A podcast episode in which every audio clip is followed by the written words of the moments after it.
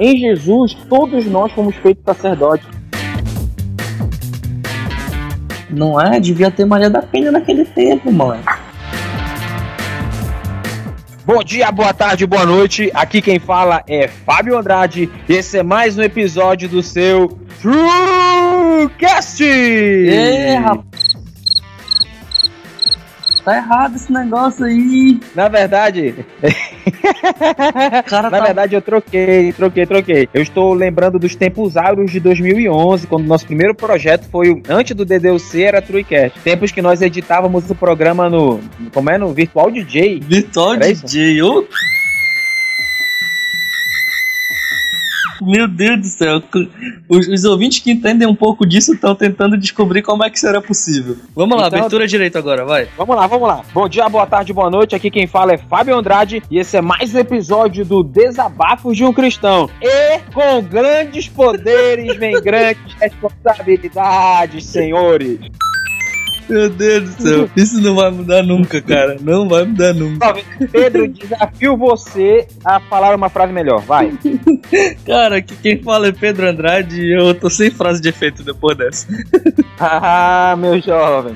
No primeiro episódio nós começamos a falar sobre uma história, uma história completamente singular. Nós começamos a falar sobre a situação de Deus estar no divã. Como seria se Deus estivesse no divã, se Deus estivesse passando por, por problemas de tristeza, depressão talvez. Começamos a falar sobre isso. E hoje nós vamos para a segunda parte do Deus no divã. Para você que não não leu ainda, eu aconselho você a dar uma pausa, pegar a Bíblia lá em Malaquias. Nós vamos nós vamos nos basear no episódio no episódio 2, em Malaquias capítulo 2. Nós estaremos com o primeiro bloco de Deus no divã.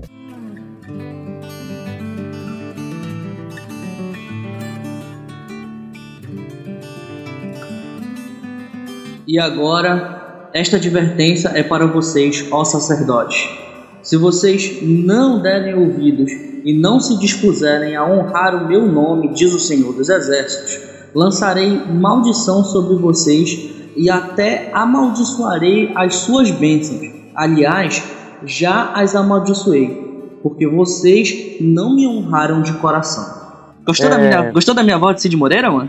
Ficou- Ficou bonito sua voz de Moreira, hein? Para você que tá, que talvez não tenha, não tenha entendido o que aconteceu, nós estamos agora acrescentando a terceira pessoa a esse debate. Um, um tal de Deus aí. Não sei se você conhece. Um, um- um- um- um supremo criador do universo. É, Não sei se você já ouviu falar. Olha olha o que acontece. Nós estamos lendo literalmente parte do texto para você ver como Deus está se expressando com relação a essas coisas. A gente pode ver uma coisa muito interessante nesse primeiro tópico é as bênçãos se tornarem maldições. Você já teve algum momento na sua vida que você, você recebeu alguma coisa ou teve alguma coisa e você sabe que aquilo era uma bênção de Deus para sua vida e depois você observa que caramba isso aqui se tornou em maldição para mim. Talvez você já passou por isso, Pedro. Você já não, não digo nem se passou, mas você já uma vez já alguém já lhe questionou sobre esse nobre dilema? Na verdade, cara, é, eu sou eu sou um cara que eu tenho um foco muito pesado no que eu tô fazendo sempre, entendeu? Então, o que acontece comigo? Normalmente eu tento me policiar demais pra não deixar as coisas que eu ganho me tornarem maldição, porque por exemplo, recentemente, pra quem não sabe, eu eu sou muito muito louco e já brigaram muito por isso, mas eu larguei a faculdade no último semestre e pra seguir o sonho de, de ser designer, eu fazia a faculdade de, de licenciatura em matemática. E daí eu comecei a estudar design. Eu comecei a estudar tanto, tanto, tanto e prestar atenção tanto nisso que eu percebi que eu- às vezes eu esquecia de ler a Bíblia, às vezes eu esquecia de orar e eu comecei a me policiar mais recentemente com relação a isso, para que justamente a minha bênção, que eu senti que eu, eu, eu, eu, eu tomei essa decisão diante de oração e diante de, de pensar muito Leitura, Exato, eu tomei essa direção decisão Deus. na direção de Deus e eu, eu me policiei muito recentemente agora para não deixar que isso se tornasse uma maldição na minha vida. A bênção que Deus me deu da decisão de ir pelo caminho que Ele traçou para mim, de se tornar isso uma maldição para minha vida. Eu passei por isso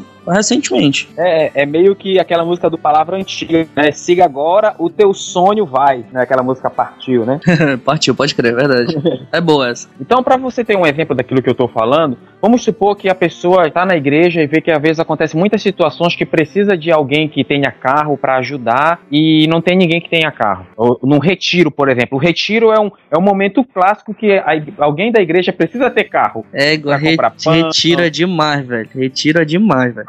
É, é pra comprar pão, pra jogar o lixo. Pra levar a gente que quebrou a cabeça na piscina. É, levar o pessoal lá pro hospital, como aconteceu com, como eu tive que fazer uma vez. Mas aí o que acontece? Aí você vai num retiro, ninguém tem carro e diz assim, poxa Deus, se o Senhor me abençoar e eu tiver um carro ano que vem, eu vou ajudar no retiro. Aí a pessoa vai, Deus abençoa, a pessoa consegue tirar carteira, consegue um bom financiamento, ou até ganha o carro. Aí quando chega no próximo retiro, quando chega no próximo retiro, o que, que a pessoa faz? Não leva o carro pro, pra ajudar, não, vai sujar o meu carro, não, vai quebrar meu carro. Aí o que, que acontece? A pessoa já não quer mais servir a Deus com aquilo que Deus deu. Aí a pessoa começa a bater, aí começam a vir as multas, começam a vir os problemas no carro, as pessoas começam a bater o carro. Por quê? Porque desviou daquele foco que Deus tinha dado. Exato. Servir a Deus pelo que Deus tinha dado. E não, isso é só um dos muitos e inúmeros exemplos que a gente pode dar. O que que Deus te deu? A bênção que Deus te deu. Você tem usado ela, usado ela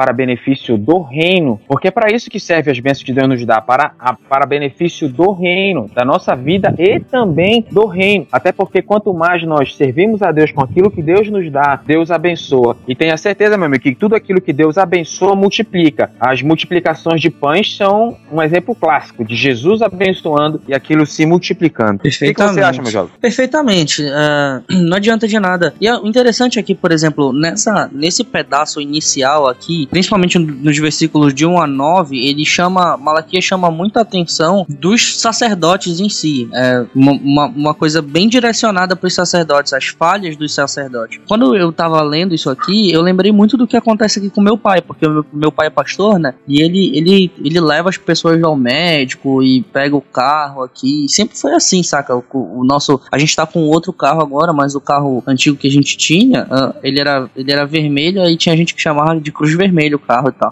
Porque era. é, na moral. E o papai usava muito isso, saca? E, e, foi a primeira coisa que eu lembrei quando eu vi essa, essa questão dos sacerdotes aqui. E ele chama muito atenção, muito mesmo. Até o versículo 9 é o tempo todo falando direcionado para os sacerdotes. E tem muitas vezes sacerdotes mesmo, líderes, que, que ao invés de, de tomar consciência de que eles devem utilizar o ministério e as coisas que eles ganham, que as coisas que eles recebem, as bênçãos que eles recebem, é, ao fim de ajudar as pessoas que precisam, ajudar as pessoas que estão sobre a sua autoridade, sob, perdão, a sua autoridade, as suas ovelhas, os seus liderados, os caras simplesmente esquecem do que, que eles precisam fazer e deixa rolar, entendeu? Eu não tenho nada a ver com isso.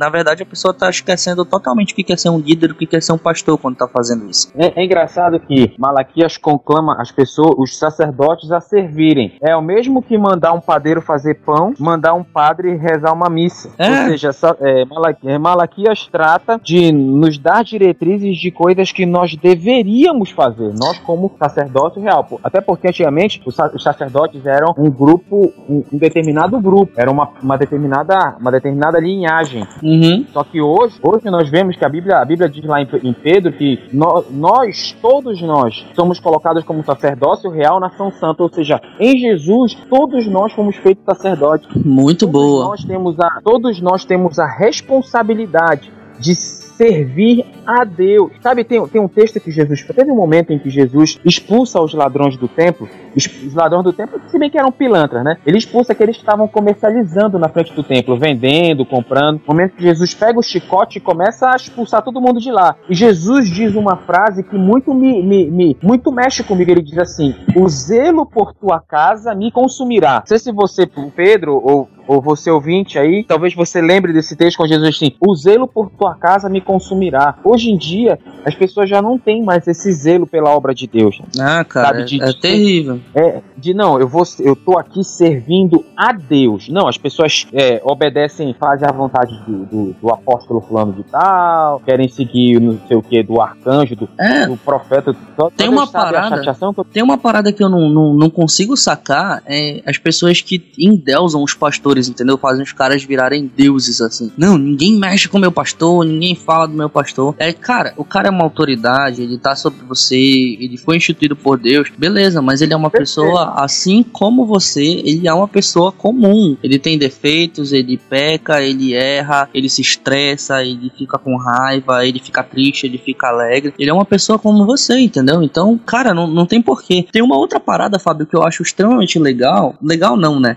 Que é, é esquisito de, de, se ver é que esse, como a gente falou no livro de Malaquias, ele foi escrito mais ou menos é, entre 460 e 430 antes de Cristo. E como a gente falou, é, ele era Malaquias ele provavelmente ele era conterrâneo, contemporâneo, perdão, de Neemias e de Esdras. E esse período em que o livro de, de Malaquias ele foi escrito, ele é um período provavelmente posterior àquele aquele gás novo que, que Zacarias e, se eu não tenho enganado, Miqueias dá novamente pra galera, entendeu? Não, vamos lá, vamos, vamos construir o templo de novo e tal, tudo mais. E daí eles estão voltando do cativeiro, eles já, já um, é, é, pós o cativeiro já isso, e, e Deus libertou esses caras de lá, e ao invés deles tomarem isso como lição, pô, a gente foi escravo e agora já tá de volta aqui na nossa terra, então vamos voltar, o nosso Deus nos tirou de lá, eles simplesmente esquecem de tudo. É muito esquisito ver isso acontecer pessoas que estão acabando de ser libertas de um cativeiro gigante, entendeu? Falando nisso, Pedro, que você acabou de dizer, é, me remete a lembrar de quantas vezes a gente faz promessas a Deus que a gente não cumpre, né? Uhum. Nós, sacerdotes, filhos de Deus, muitas vezes a gente faz tanta promessa, você falando disso, eles estavam querendo, estavam voltando para a pátria. Tem um salmo, Salmo 137, diz assim: Às margens dos rios da Babilônia, nós nos assentávamos e chorávamos, lembrando-nos de Sião, nos salgueiros que lá havia, pendurávamos as nossas, ar, a, nossas harpas, pois aqueles que que nos levavam cativos nos pediam canções, e os nossos opressores pediam que fôssemos alegres, dizendo: Entoai-nos algum dos cânticos de Sião. E nós respondíamos: Como, porém, haveríamos de entoar um canto do Senhor em terra estranha? Aí ele diz: Saudade de ti, Jerusalém, se eu me esquecer de ti, que resseque a minha mão direita e que se apegue a minha língua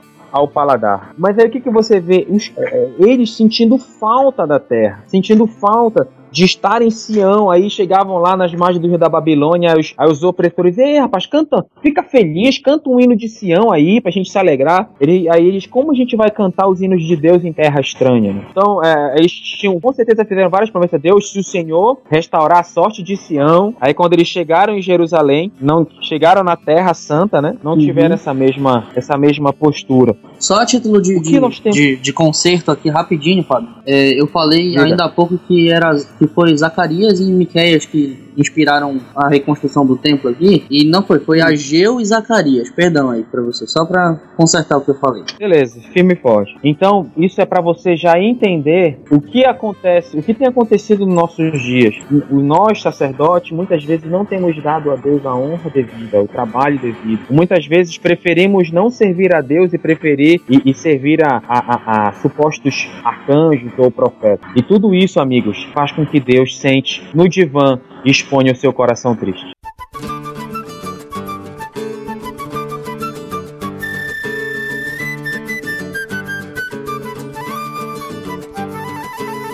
Nós começamos agora o nosso segundo bloco lendo o texto que se encontra em Malaquias capítulo 2, do verso 6 ao 8, que diz assim: Isso Deus falando sobre a tribo de Levi. Diz assim: A verdadeira instrução esteve na sua boca, e a injustiça não se achou nos seus lábios. Andou comigo em paz e em retidão, e da iniquidade apartou a muitos.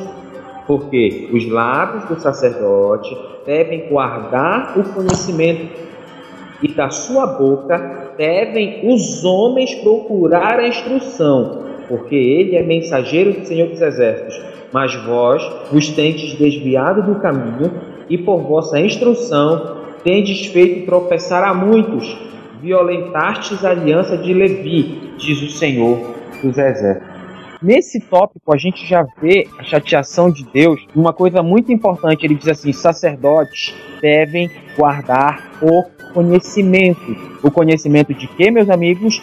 Da palavra e deixando claro que tudo que é necessário eu e você sabermos já está na palavra de Deus. Tem pessoas que ficam criando outras Bíblias, criando outros textos, entre aspas, revelados, mas tudo o que Deus de, deixou como necessário para nós aprendermos está aqui, meu amigo, de Gênesis a Apocalipse. Eu fico me perguntando porque é, Deus ele fala que os sacerdotes têm que ter a verdadeira instrução. E hoje, o que vemos é a verdadeira instrução, meu caro jovem? A boca de muitos sacerdotes? Eu acho que a gente já pode passar pro próximo bloco, se for essa pergunta. se, se, a gente for responder isso aqui agora no segundo bloco, a gente só vai passar pro próximo já. Todo mundo já sabe a resposta. Os sacerdotes, eles devem ser aqueles que os homens devem procurar conhecimento. Então, pra gente deixar um pouco de lado o cenário gospel e voltar para nós mesmos, nós, eu e você, Pedro, ouvintes, nós como sacerdotes, as pessoas têm vindo a nós buscar conhecimento, as pessoas têm achado em nós a verdadeira palavra de Deus, a palavra genuína, aquela que, que não tem adulteração nenhuma, aquela que não tem incrementação nenhuma, aquela que não tem ajuste nenhum. As pessoas têm achado em nós a verdadeira palavra de Deus, as pessoas têm achado em nós o verdadeiro conhecimento.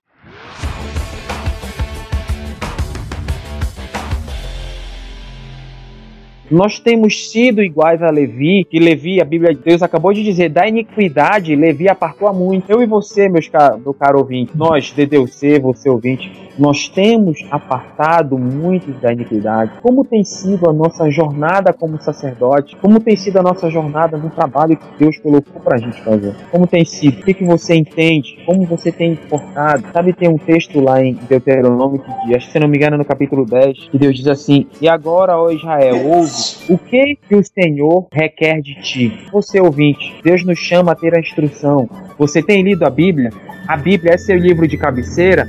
Ou é o livro da Stephanie Meyer, do, do Quentator de Cinza, Crepúsculo e Lua Nova? Quais livros têm inundado a nossa mente, o nosso coração? Mano, eu já vi, eu, eu já vi gente justificando é, falta de leitura da Bíblia. Eu assim, não, eu leio só o suficiente, que a própria Bíblia diz que eu muito estudar em fado da carne. Eu juro que eu já, tive, eu já vi gente justificando desse jeito, cara. Eu juro pra ti. Mas Salomão não tá falando do estudo da Bíblia. Pois é, cara. Eu tô te falando. Eu é. não sei de onde é que saem essas coisas, cara. Não, eu vou falar, eu vou falar uma coisa. O, o pastor Gerson, que é um, um, homem que teve uma, uma, uma, grande, uma, grande, uma grande influência sobre a minha vida ministerial, foi um canal, canal de bênção muito grande sobre a minha vida, ele sempre dizia: quem quer faz, quem não quer dá desculpa. E hoje em dia as pessoas não leem a Bíblia, a desculpa é, é usam esse texto como desculpa, usam a faculdade como é, desculpa. Diz que não tem tempo.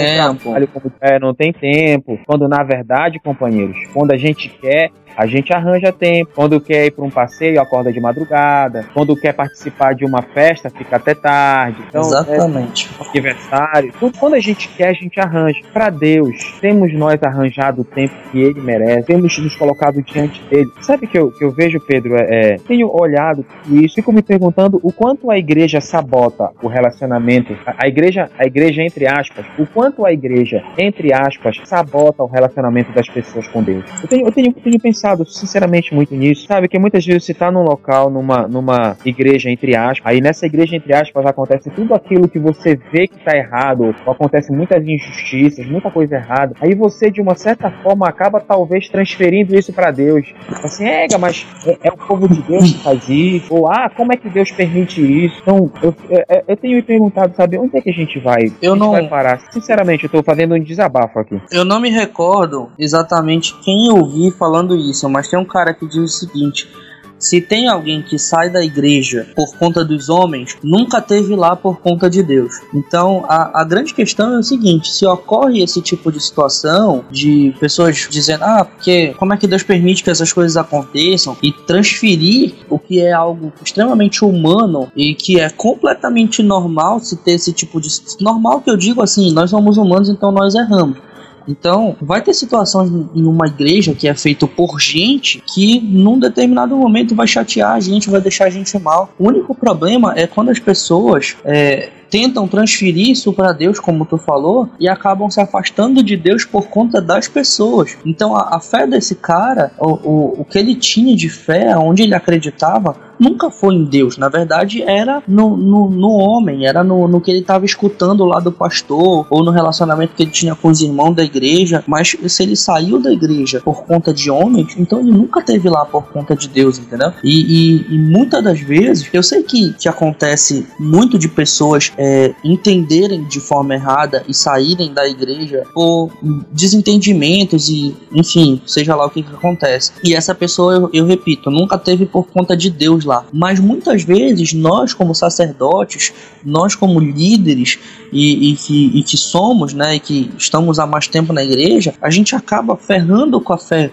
da pessoa mais nova porque a gente começa a aparecer com coisas muito controversas ou então não dá exemplo, não, não mostra exatamente o que é ser cristão de verdade. Paulo fala em, em Romanos, eu acho que é no capítulo 14, fala, olha, se teu novo convertido lá, ele, ele gosta de comer, não, não come carne, só come lá os, os legumes, as verduras dele, deixa o cara lá comer as paradas dele, não reclama, não diz que é pecado, não enche, ele, não enche a cabeça dele, porque nós também somos responsáveis pelas pessoas que, que, que saem da igreja, entendeu? Então a gente tem que ter esse cuidado. Falta esse, essa questão do, do, do ser exemplo, das pessoas olharem para nós e verem que nós temos o conhecimento da palavra, que elas podem recostar o ombro conosco e falar do que, que elas estão passando, saber que a gente vai ter algo para ajudar, saber que a gente vai ter algo para passar. E sabe? Fazer com que as pessoas se sintam bem e que, e que saibam que elas têm um, um porto seguro nas pessoas que estão na igreja. E, e que se a pessoa está chegando agora na igreja, ela não tem muito conhecimento das coisas, que a gente possa levar o que a,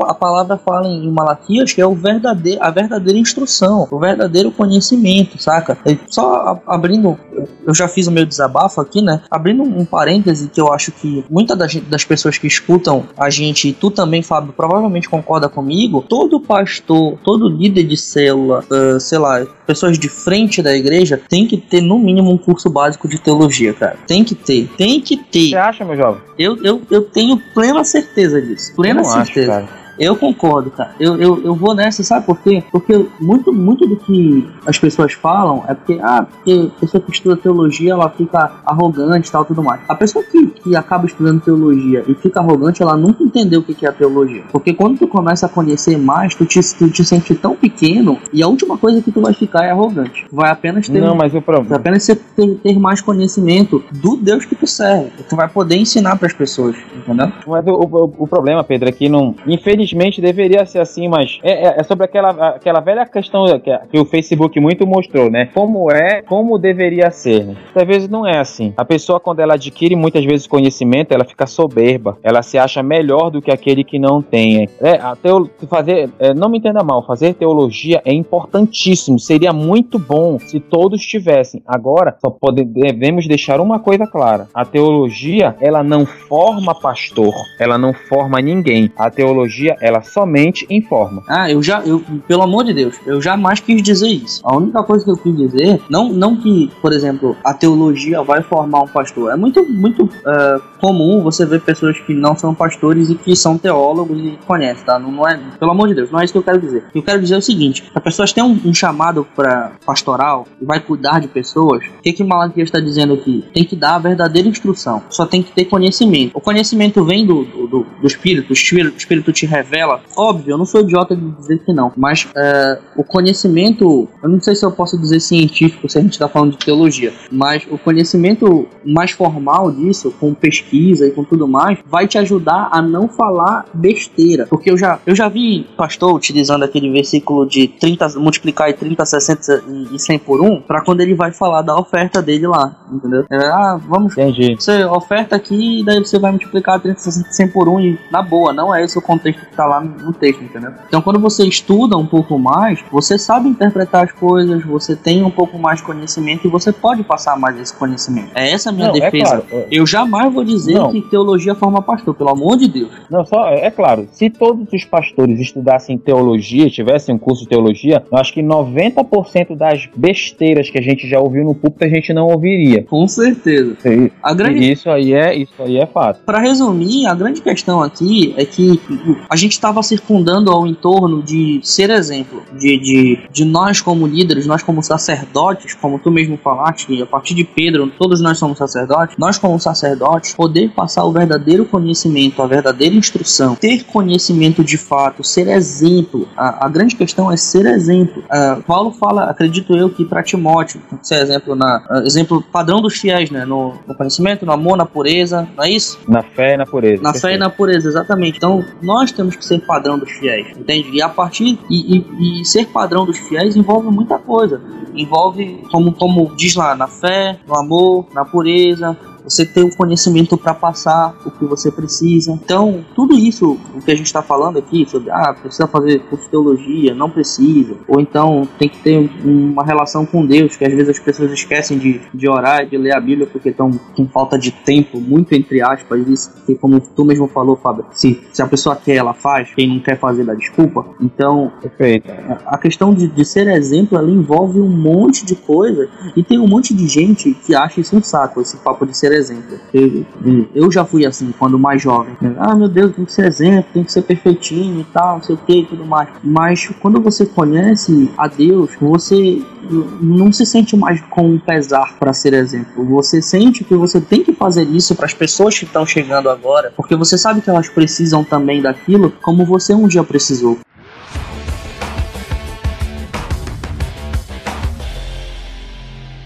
Então você se sente responsável por aquele, por, pelo crescimento daquela pessoa, pelo, pelo amadureci, amadurecimento daquela alma que está chegando agora, entende? Só é, é, é para fechar esse bloco, é muito importante ressaltar as palavras do próprio Deus. Nós, como sacerdotes, nós temos um poder ingrato. Sabe qual é? Que pela nossa vida nós podemos aproximar muitos, muitas pessoas de Deus e pela nossa vida nós, infelizmente, também podemos apartar muito de, muitos de Deus.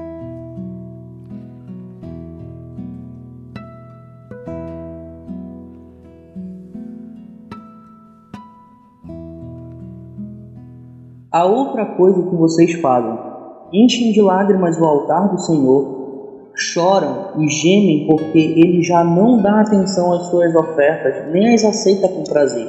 E vocês ainda perguntam por quê? É porque o Senhor é testemunha entre você e a mulher da sua mocidade, pois você não cumpriu a sua promessa de fidelidade, embora ela fosse sua companheira, a mulher do seu acordo matrimonial. Continuando é, aqui, é, é. né? A gente acabou de ler, convidou novamente o, o mestre para falar com a gente aqui em Malaquias capítulo 2, é. versículo 13 e 14, que começa a falar sobre a infidelidade dos homens da época de Malaquias lá. E isso, eu, enquanto eu tava lendo e pesquisando aqui algumas outras coisas, em outras fontes aqui que eu tenho, tem uns livros aqui do papai que eu utilizei bastante, uns auxílios bíblicos e tudo mais, eu fiquei, eu fiquei muito revoltado revoltado com isso aqui, saca? Porque. Por, por que, meu jovem? É porque é o seguinte, a parada acontecia da seguinte forma: essa infidelidade que, que começa a ser relatado aqui era basicamente do, no seguinte: os homens eles, se, eles estavam se casando com mulheres que adoravam outros deuses, ou seja, eles estavam descumprindo a promessa de evitar práticas pagãs, que era do povo de Israel. É. E além disso, Perfeito. além de casar com mulheres que adoravam outros deuses, eles estavam casando com mulheres mais novas, estrangeiras, e largando as suas mulheres mais, ve mais velhas. E por conta de, de, eles estarem largando essas mulheres mais velhas, elas ficaram, elas ficavam sem, pelas ruas e sem amparo nenhum, cara. Era isso que acontecia. É porque a mulher era dependente total, total do marido. Exatamente. E aí eles largavam, pegavam as novinhas, as novinhas no grau, e esqueciam as velhas deles, entendeu? Que, que passou, que passou a vida toda com eles. eles que, rueu, que rueu o osso, né? Que, que rueu o osso, enfrentou todas as dificuldades junto, aí na hora é abandonado por um, por, uma, por um modelo mais novo. Exatamente. E, e se você. se a gente seguir um pouco mais pra frente, lá no versículo 16, vai ver que Deus ele fala o seguinte: Ei, eu odeio o divórcio, diz o Senhor. O Perfeito. Deus de Israel. Abomino. E também odeio o homem que se cobre de violência como se cobre de roupas. Em outra, em outra tradução, descobre sua mulher de violência. Ou seja, tava rolando violência doméstica desde aquela época já. Os caras batendo nas mulheres, entendeu? Rapaz, a Maria da Penha foi criada um tempo desse. Não é? Devia ter Maria da Penha naquele tempo, mano. Devia ter a Judia da Penha. Judia, Judia da Penha é boa. Maria Madalena da Penha. Falar, Maria Madalena da Penha. Olha, eu vou falar uma coisa. É, Meu Deus, essas, um, essas um piadas estão muito ruins, cara. É verdade, essas piadas estão podres, né? Eu vou dizer uma coisa. É, tem um texto que me chama a atenção que Deus, Deus diz assim: Vocês cobrem o altar com ofertas e lágrimas. Porém, a oferta de vocês não será aceita por causa da infidelidade de vocês. Não tem muita gente, meu jovem, que é, que é um demônio em casa, é totalmente espírito de porco, chega na igreja, leva oferta, leva um monte de coisas, chora, levanta as mãos pro céu, a pessoa voa. Não acontece? Você já viu isso em algum lugar, meu jovem? Mano, isso é, tem em todo lugar, mano. Isso tem em todo lugar. E Deus dá uma, Deus dá uma recomendação muito importante. As ofertas não serão aceita. Sabe por quê, meus amigos? Quando a gente vai oferece alguma coisa a Deus, Deus ele olha não somente por o que você está oferecendo, mas o que importa realmente para Deus é o que está dentro, é o nosso coração. o cara enche, faz um monte de oferta, mas por dentro é um infiel. E Deus está vendo isso, meu amigo. Se nós estivermos em fidelidade para com Deus, para com a nossa esposa, para com a nossa, nossa família, para com tudo aquilo que Deus colocou, Deus não estará aceitando a nossa oferta. É, brother. E tem, e tem muita gente jogando oferta no vazio, meu jovem. Muita gente jogando oferta no vazio. E pra galera que, pra galera que é a favor de divórcio, muito cuidado. Malaquias 2,16. Porque eu, o Senhor, abomino o divórcio. Você que acha aí que dá problema, vai, pode ficar trocando, arranjando outra, arranjando outra. É, eu, eu consigo, eu consigo aceitar pessoas que não são cristãs dizerem que são a favor do divórcio. Mas quando eu vejo um cristão falando, não, se não dá certo, pode separar. Eu, meu Deus, me dá uma coceira, tá com a minha alergia de gente boa já. É, é, é puxado, né? Mas é aquilo que a gente está dizendo desde o início, né? Muitos sacerdotes não estão é, com a verdadeira sabedoria. Ao invés de aproximar as pessoas de Deus, estão apartando a muitos, apartando a muitos de Deus. Como tem, tem um pastores por aí que já você conhece, inclusive não vou dizer o nome, que diz que existe o pecado necessário, que diz que existe a mentira santa, coisas assim. Ai, caramba. Complicada. Coisa assim dificultosa. Caramba, só tem desses. É, tem muitas, muitas pessoas que, que ficam decepcionadas, que dizem que estão decepcionadas com Deus, que dizem que Deus as abandonou, que dizem que Deus eh, não quer nem saber delas. Mas quando a gente vai lendo a Bíblia e vai analisando tudo aquilo que Deus fala, Sabe que a gente percebe, meu jovem? Que é. Deus, ele sim é o verdadeiro decepcionado. Ele sim é a verdadeira, entre aspas, pessoa que sofre. Com tudo aquilo que muitas vezes nós fazemos para ele ou nós sub nós fazemos ele aguentar. É, cara, é, é, é isso, saca? Em, em Oséias, eu acho que é no, no, capítulo 11 de Oséias, ele fala: pô, quando Israel era menina, ensinei a andar e tal, enfim, dei papinha, nova tradução da linguagem do Pedro. E é, fiz toda... Leitinho, oh, Nescau, Todinho. Leitinho, Nescau, Todinho, e, e os caras só se viraram as costas pra mim, e eu tentando chamar. É, mano, volta pra cá. E quanto mais eu chamava, mais ele se fazia de criancinha teimosa e ia embora pra longe de mim. Né? É, e, cara, quando a gente olha pra esses textos assim, o que a gente mais vê é o sofrimento de Deus com relação a Israel, saca? E. e, e é enquanto, enquanto isso também se remete, remete a nós também. Ah, né? cara, como num dos primeiros podcasts que a gente fez, o Júnior falou é, a história de Israel, assim, e do povo de Deus em si, ela é um, uma sucessão infinita de Ctrl-C e Ctrl-V. Acontece uma parada, aí Deus fica muito triste porque a gente faz muita merda, aí daí dá tudo certo de novo depois, aí o pessoal ocorre um grande avivamento, aí pega Ctrl C e Ctrl V, aí acontece uma parada, Deus fica muito triste de novo, aí ocorre Foi um avivamento. difícil mesmo, foi, mano? Foi, foi, eu não lembro qual foi o podcast, mas foi um dos primeiros. Olha lá, hein? Tu parece a cara do Bones. Não, não, não, foi, foi o Júnior mesmo que falou. E, e é isso, cara, é, é, muito, é bem isso, entendeu? Isso só tá se repetindo várias e várias e várias vezes, e eu não sei se isso vai parar de se repetir. Não, parece o ciclo da vida, né? O, que a biologia diz que o ser humano nasce, cresce, reproduz e morre. É impressionante como as histórias se repetem. Se você for observar, né, quando a Bíblia trata de, da história de Enoque, ela vai narrando a mesma coisa. E fulano teve tantos, tantos anos de idade, é, teve filhos e filhas, viveu mais tantos anos e morreu. Aí vai de outro. Fulano teve tantos anos de idade, depois teve filhos e filhas, viveu não sei quantos anos e morreu. A, a história é igual para todo mundo. Aí quando chega num cara chamado Enoque e diz assim, e Enoque andou, andou com, Deus. com Deus. E Enoque foi a única história diferente daquele capítulo. Muito e é boa. É que, amigos, o que Deus deseja deseja para nós, que Deus quer para nós, é que a nossa história seja profundamente diferente de tudo aquilo que tem acontecido ao nosso redor. É hora de nós refletirmos em tudo isso, refletirmos na dor de Deus, refletirmos em todas as coisas que temos feito ou temos observado. E chegou a hora de nós fazermos uma história diferente. Então, é, aqui quem fala é Fábio Andrade e esse é mais um episódio do seu DDC. Aqui quem fala é Pedro Andrade e seja padrão dos fiéis no procedimento, no amor, na fé e na pureza. Então eu vou pedir a música espetacular é, do Marcos Almeida, que tem o nome Antes de Falar com Deus. É isso aí, galera. Um abraço. Falou.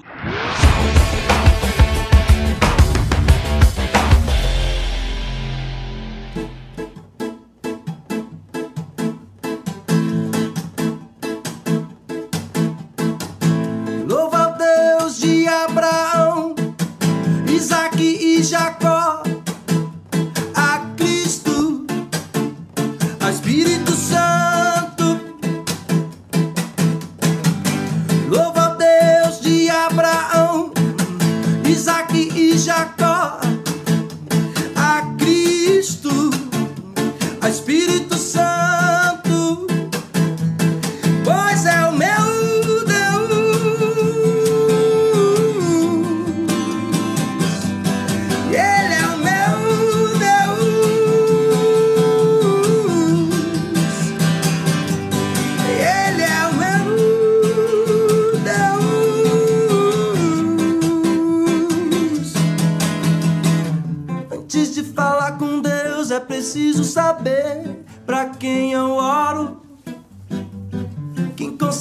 responder.